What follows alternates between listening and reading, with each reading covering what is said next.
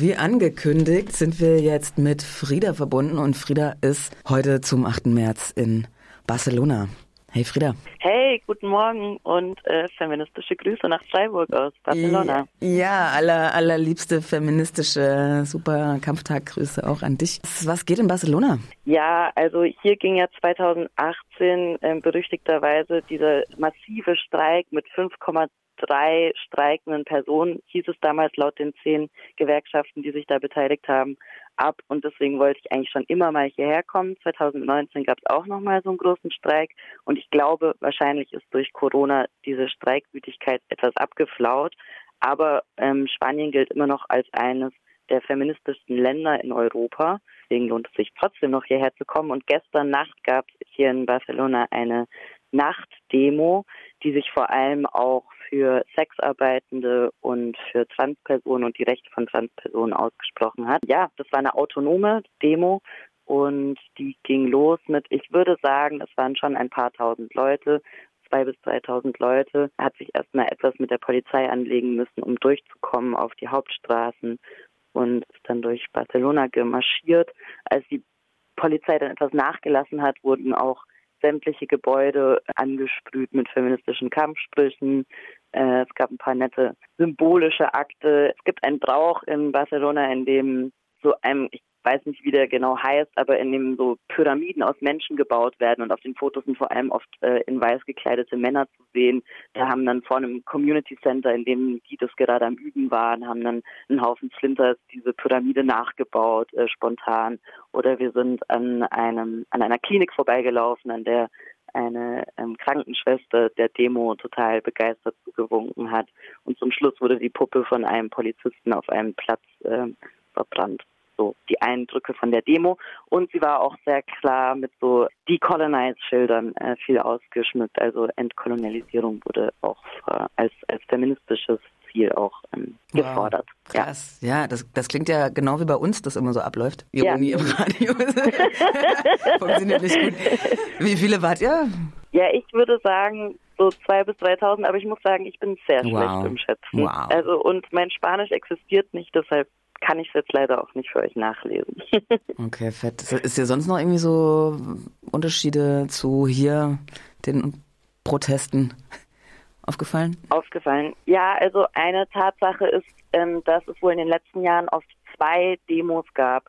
Und zwar liegt es daran, dass es eine große Diskussion gibt, auch ähm, in den Parlamenten zu Sexarbeit zum einen und eben zu Transrechten. Ähm, und deswegen gibt es leider oft zwei Demos. Und das soll heißen, es gibt eine Demo, an der eher TARF und SWAF äh, anwesend sind. Also Ganz TARF, das steht, ja, danke. Genau, TARF steht für Trans Exclusionary Radical Feminists, also ähm, radikalen uh. Feminismus, der Transpersonen ausschließt und sagt zum Beispiel, dass Transfrauen keine Frauen seien, sondern zum Beispiel ähm, Räume, die für Cis-Frauen gesehen sind, halt irgendwie infiltrieren wollen.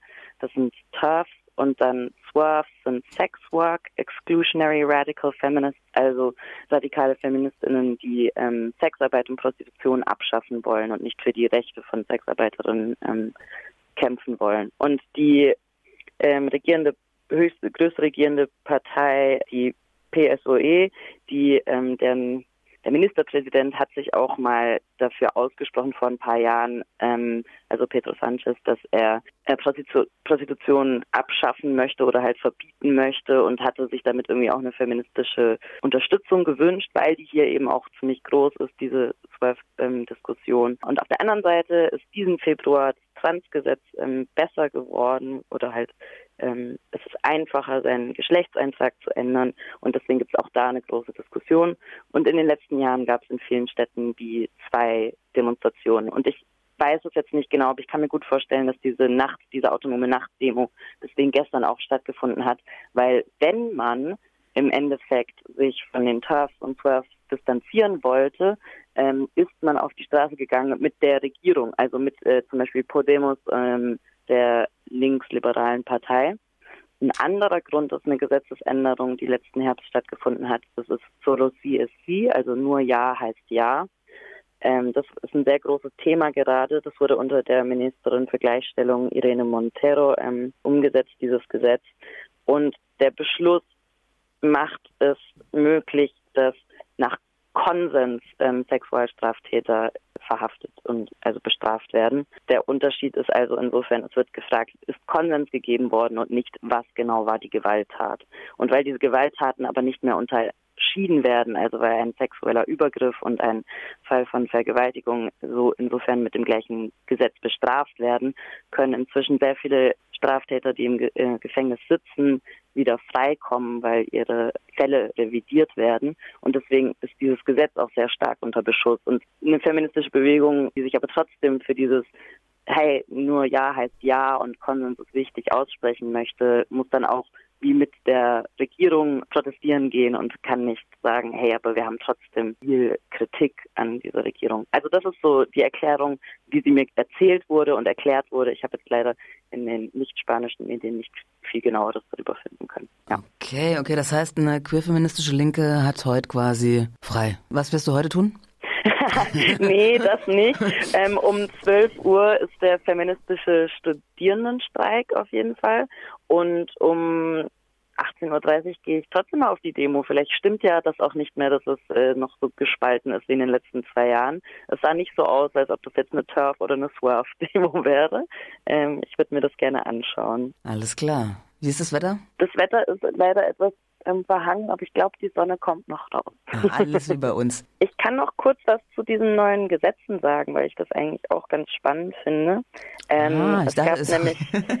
nee, nee, das, das, war genau, es gibt viel zu viele Gesetze, über die gesprochen werden können und ich bin leider auch nicht total eingetaucht. Aber genau, Solo CSC war letzten Herbst und diesen Februar wurden aber ähm, insgesamt drei Änderungen durchgenommen, die ähm, spannend sind. Zum einen die Änderungen im Transpersonengesetz. Also es schafft auch zum Beispiel die Konverso, äh, Konverso, Konversionstherapie ab. Also dass in Therapie gegangen werden muss, um überhaupt den Geschlechtseintrag ändern zu können. Mhm. Ähm, es ist für das freie Recht auf Bestimmung des Geschlechts ausgelegt, insofern, dass Menschen nun lediglich aufs Amt gehen müssen und den Eintrag ändern müssen, äh, ab 16 Jahre. Wow, Wenn sie jünger sind, ja, wenn sie jünger sind, 14- bis 16-Jährige müssen noch mit den Eltern mit. Und ich glaube, bei 12-Jährigen sieht es auch nochmal anders aus, aber diese Dinge wurden gelockert.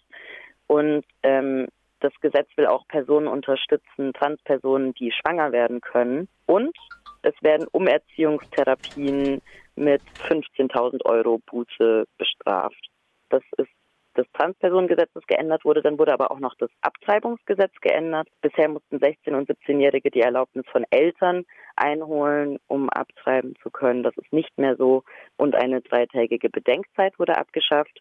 Und zuletzt wurde auch noch die Menstruationspause bezahlt eingeführt. Das soll heißen, Menschen, die häufig unter starken menstruellen Beschwerden leiden und nicht arbeiten gehen können, kriegen nun diese Zeit, die sie nicht zur Arbeit gehen können, bezahlt, welches es für sie natürlich einfacher macht, aufgrund dieser körperlichen Beschwerden nicht sich leidend in den Job schleppen zu müssen. Genau, das sind so diese drei Gesetzesänderungen, die oh, jetzt wow. im Februar durchkamen.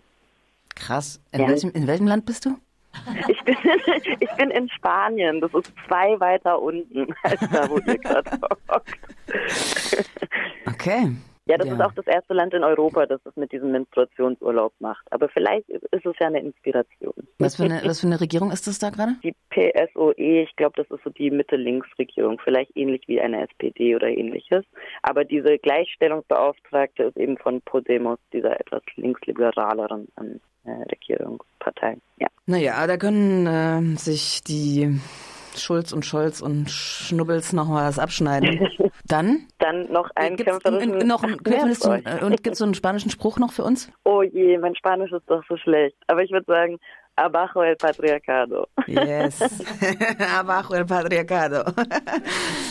Dann ganz viel Spaß dir noch und bis ganz bald. Danke. Bis ganz bald. Tschüss. Ciao.